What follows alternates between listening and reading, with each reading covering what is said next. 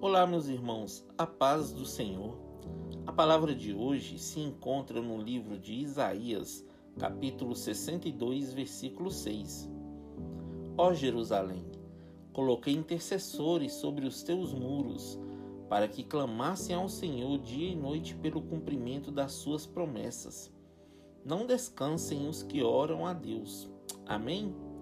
Meus irmãos, é muito importante vocês guardarem este versículo de Isaías 62, versículo 6. A sua alma e sua consciência precisam entender que vocês foram chamados para serem intercessores. Precisamos aprender com o exemplo que Jesus nos deixou no livro de João, capítulo 17, quando ele intercedeu pelos seus discípulos e por todos nós. Então, entre na presença de Deus com fé. Observe as necessidades do mundo e a sua volta e entenda, querido, que o Espírito Santo vai te ajudar a interceder por aqueles que necessitam de um milagre e que ainda não conhecem a Jesus, e também para que haja paz em Israel.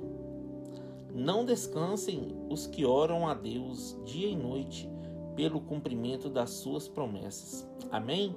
Que Deus abençoe você, sua casa e toda a sua família. E lembre-se sempre, você é muito especial para Deus.